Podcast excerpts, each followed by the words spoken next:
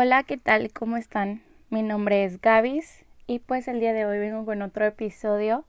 Primero que nada quiero agradecer mucho su apoyo, mucho todo ese amor que me están dando y me agrada bastante que también me cuenten sus experiencias, sus opiniones sobre el episodio. Mucha gente que se me acercó y me dijo, oye, es que yo nunca había visto este tema abordado de esta manera, tienes razón, cosas así. Hubo gente demasiado buena conmigo, demasiado amable. La verdad es que se siente muy, muy bonito. Primero que nada, hice una mini encuesta en Twitter de que se hablaba de este tema y es sobre el reto más grande a los 17 años. Quiero que unos dos segundos, la verdad, se queden a asimilar. Si alguien les pregunta cuál es tu reto más grande a los 17 años, ¿qué pensarán? Espero que estemos como en la misma sintonía. Este episodio no habrá servido de nada. El reto más grande que yo tuve a los 17 años. No sé qué edad tengan ahorita, no sé si son mayores o menores. Yo creo que la mayoría tenemos más de 17 años, ¿verdad? Pero volteo a ver a mi niña de 17 años. Una niña que se sentía grande. Una niña, le digo niña, pero no, no era como que estuviera tan niña una niña que se sentía, la verdad, a los 17 años yo creo que me sentía muy segura de lo que quería y de lo que hacía, pero a los 17 años, ¿qué?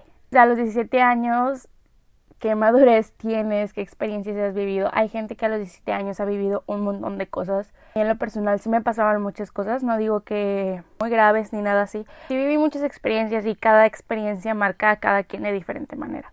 Yo al querer decir el mayor reto a los 17 años o el reto más grande a los 17 años, me refiero a la carrera universitaria. A los 17 años estábamos en prepa, cebetis, a lo mejor teníamos una relación, a lo mejor no, a lo mejor habíamos tenido una relación, a lo mejor no. En lo personal, yo a los 17 años tuve un no, o sea, tuve un mental breakdown, tuve un golpe de realidad horrible tuve como que un pum, mi mundo se desboronó, no sabía qué onda con mi vida, qué estaba haciendo, si estaba haciendo las cosas bien, a qué estaba dirigiendo mi vida, qué estaba haciendo de mi vida a los 17 años. Y yo quiero regresar y quiero darle unas cachetadas a mi vida de 17 años y decirle, a ver, estás mensa, no estás pensando bien las cosas, no estás viendo ventajas y desventajas de todo esto. Les voy a contar que cuando yo, escogí mi carrera universitaria, jamás en mi vida. Yo sé que hay gente que dice desde chiquito, oye, yo quiero ser doctor, yo quiero ser policía, yo quiero ser músico. Desde chiquito ya saben y qué envidia, porque yo primero dije que quería ser policía, luego que quería ser maestra, luego hubo un momento en que quería enseñar música, muchas cosas así. Y al final, o sea, yo ya iba de que voy a ser enfermera. Y voy a ser enfermera y ya, no hay, no hay marcha atrás, según yo. No, pues a la niña le dio, o sea, algo le pegó, un rayo, no sé, que le dijo, ¿sabes qué? Estudia medicina. ¿Por qué no? Y yo sé que mucha gente te asusta. Esto es algo de mí, que no sé si es por terca o por qué, pero mucha gente me asustó. Yo cuando lo comenté, mucha gente era de que, no, es que está muy difícil, es que muchos años, es que no sé qué. Yo, mira, como que no me decían nada, como que... Mmm, mmm, Hay personas que escogen esto diferente. Hay personas que dicen, ok, yo quiero estudiar en esta universidad, no me importa qué carrera, y hay personas que dicen, yo quiero estudiar esta carrera, no me importa qué universidad. Yo era de las personas que decía, yo voy a estudiar esta carrera, no me importa qué universidad. Es un día yo bien feliz y les voy a contar esta pequeña historia de por qué yo un día me desperté queriendo ser médico. Mi papá era una persona que no tenía los recursos para poder estudiar la carrera que él quisiera. Mi papá quería ser médico. Mi papá es una persona súper inteligente, súper dedicada, súper estudiosa. Papi, te admiro. Y él siempre me decía que él quiso haber estudiado, pero mi papá era el chico de tres hermanos, dos hermanos ya estaban estudiando en Nuevo León, que, que mi papá se fuera a Nuevo León a estudiar medicina, ya que aquí en Vic no hay, no había, ya hay. Era que si imposible, lo más cercano, o sea, era muy, muy, muy difícil. Y yo entre mis reflexiones, entre mi amor inmenso a mi padre, entre que sabes qué, no sé dónde se dirige mi vida, pero si se va a dirigir a algo, me quiero ir a algo estable. equivocada, equivocada. Y yo le quise regalar, no sé, yo, en ese momento dije, ok, ¿sabes qué, papi? Te voy a regalar esa satisfacción de no que vivas tu vida a través de la mía, sino que poder darte este orgullo de que, ok, no me pudieron pagar la carrera, pero sí se la puede pagar a uno de mis hijos. Ya, sí, ya me voy a poner sentimental, pero así estaba la cosa. La verdad es que yo nunca había explorado mis habilidades ni mis capacidades. Yo sabía que era buena en cálculo, pero mala en álgebra y yo no entendía esa lógica. Sabía que era buena en los idiomas, la bailando, buena hablando, pero era muy mal escuchando y yo no entendía, ¿sabes qué? No. Ahorita yo estoy muy consciente de mis virtudes, de mis habilidades, de mis defectos, de lo que puedo hacer, lo que no puedo hacer, lo que está en mis manos y no, pero a los 17 años no. A los 17 años, ¿qué? A los 17 años estás de fiesta, disfrutando la, la prepa, el Cebetis, ni entrabas a las clases, pasabas todo el día en la café o ni siquiera ibas al Cebetis, te la volabas. Estamos haciendo un montón de cosas innecesarias a los 17 años, que no digo que esté mal. No digo que no disfrutemos, no digo que no nos desviemos tantito, pero pues no era como que, wow, yo aquí tengo el conocimiento súper de lo que quiero hacer de mi vida y voy a tomar la mejor decisión. Yo creo que el nivel de madurez a veces no es el más acertado. Y me duele, me duele porque existe esta presión social de que saliendo de la prepa ya te vas a ir a estudiar. ¿Quién dice? Dice que no me puedo tomar un año de descanso, un año para descubrir quién soy, qué quiero, qué quiero hacer toda mi vida. ¿Por qué? Porque existe esa presión. Y también está la otra presión de que tristemente el dinero nos mueve y de que gente Mucha gente que lo que quiere es ya devolverle a sus papás. Ya quiere ganar dinero para ver así ayudarlos. Es eso a veces. A veces todos esos factores influyen en nuestras decisiones.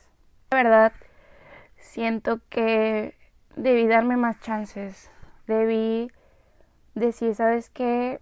Haz un test vocacional. Haz uno, haz dos, haz tres, haz cuatro hasta que te salga algo que te convenza. Ahorita lo tengo a hacer. Estoy.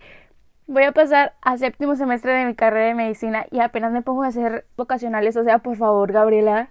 Ay, no. Perdónenme. Yo quisiera que no nos dieran tanta responsabilidad a los 17 años. Sí. Yo sé que soy afortunada de haber podido escoger mi carrera porque hay muchas personas que ni siquiera tienen esa opción. Al menos yo no tuve la opción de escoger la universidad a la que quería entrar y yo sé que hay personas que sí la tuvieron o tienen la posibilidad y está súper chido. La verdad, qué envidia. Yo creo que si ahorita yo pudiera, yo fuera, agarro a esa niña de 17 años de la cabeza y ¡pum! golpe de realidad. Porque realmente a veces queremos irnos a lo seguro, queremos irnos a lo que nos dé estabilidad económica. Yo conozco mucha gente de mi carrera que está ahí por dinero y mucha gente no lo ha dicho. Hay miles de maneras más fáciles de ganar dinero que esa carrera que te mata, la verdad. Si yo en ese momento hubiera sabido el desgaste emocional, mental y físico que me iba a dar la carrera, lo pensaría dos veces. Porque realmente la gente solo te dice que es difícil. Pero la gente no te dice todo el sacrificio que tienes que hacer. Las noches y días que te la vas a sufrir. Y no digo que sea malo, y yo sé que hay personas maravillosas que ellas con gusto harían eso, pero si yo lo hubiera sabido, yo lo pensaría dos veces porque yo digo, ok, tengo la fuerza emocional, la inteligencia emocional para poder lidiar con mi carrera. Tengo los ovarios para decir, ¿sabes qué? Yo me la aviento, ni pedo. Que a los 17 años estaba viviendo un mundo de fantasía y no está mal. Porque si me regreso a los 17 años, fui feliz. Era feliz. Sé si quiero regresar y ¡pum! golpe de realidad. ¡Pum! morra. Te quiero decir lo que va a pasar. Pero luego regreso y veo a esa niña de 17 años. Y digo, eres una chingona. Neta, lo hiciste bien. A lo mejor segura Tenías la presión social. Ay, presión social, te odio. Estabas cargando tanto en tus hombros. Que buscar una solución rápida y esta fue. La verdad es que si yo pudiera regresar, nada. Que esa niña de 17 años, las decisiones que tomó en su momento, las que tomó a partir de ahí, me han encaminado a lo que soy ahorita. A la persona que está aquí grabando este podcast, quejándose de, las, de la presión social y de los 17 años, gracias por llegar hasta este pedazo. De nuevo por hoy, la verdad es que les quiero dedicar este a mi niña de 17 años y decirle, ¿sabes qué? Amo. Te amo y no estás sola. No hay ningún rollo si estás equivocada, si estás mal, es normal equivocarse. Gracias, niña de 17 años porque escogiste una carrera bien, bien pesada que sí me duele y ya me desgastó demasiado y todavía lo que falta. Pero ¿sabes qué me niña de 17 años? Mis amigos de la carrera me diste a Melba, a Paola, a Grecia, a Katy, a Paulina, a Aileen. Me uniste con Martín. Conocí a Pancho, a Rodrigo, a Juve. He conocido a un millón de personas súper buenas que tú me has dado. Es maravilloso. Me demostraste que tengo apoyo de todos lados. Así que no pensemos en el pasado. No pensemos en qué podemos haber hecho bien, qué podemos haber hecho mal, qué podemos cambiar. Mejor cambiemos ahorita para que nuestro futuro sea diferente, si es lo que queremos. Muchas gracias por escuchar hasta aquí. Nos vemos pronto.